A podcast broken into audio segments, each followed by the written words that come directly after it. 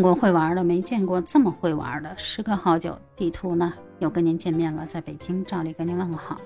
最近呢，全网有这么一帮群演带火了一部剧。用网友的话就说，虽然这剧还没宣布什么片花，也没有宣布什么主演，但是啊，一帮群演愣是把这个剧给炒热了。这剧名呢叫《突围》。当初呢，导演在山东临沂拍摄的时候呢。为了解决群演的问题，在当地招募了一批大学生。结果呢，这大学生一传十，十传百，一听这剧组管饭还发工资，啊，好多人呢为了盖这个实习单位的章，所以呢，浩浩荡荡的几百号人就这么招齐了，群演的问题解决了。可随之而来呢，谁演好人，谁演坏人又犯难了。为什么呀？因为导演发现这帮大学生都不愿意去演八路，大家都愿意去当八嘎。啊，就是当反面角色，用他们的话来讲，当八路的话还要专人培训啊，表演呀，各种走路姿势太麻烦了，不如演八嘎，八嘎比较自由，比较随性。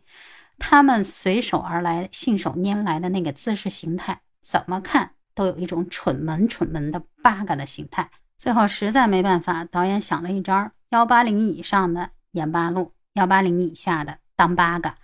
可接下来的拍摄现场，这帮群演大学生又给导演生动的上了一课。人家那儿演爆破场面呢，只见一群人嘻嘻哈哈的从这爆破场景里边出来不说，还难掩激动之色，一边跑一边喊：“我操！”气得导演在片场直骂：“谁要再喊这俩字儿，工钱呢就别结了。”任凭导演怎么喊，这帮大学生是导演，你该怎么喊怎么喊，我们该怎么演怎么演。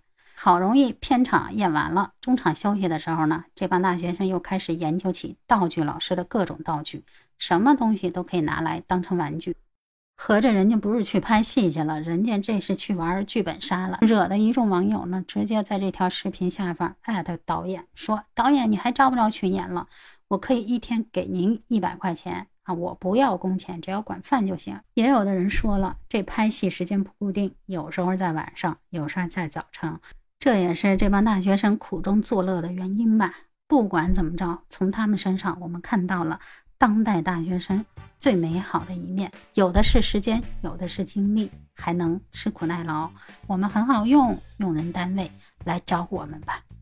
还有的网友呢，直接戏谑称，这帮大学生演完以后积累了经验不说，还喜提了一枚日本关东军司令部的章。我也在那儿想呢，这部戏拍完之后，这导演这喇叭是不是得喊坏几个呀？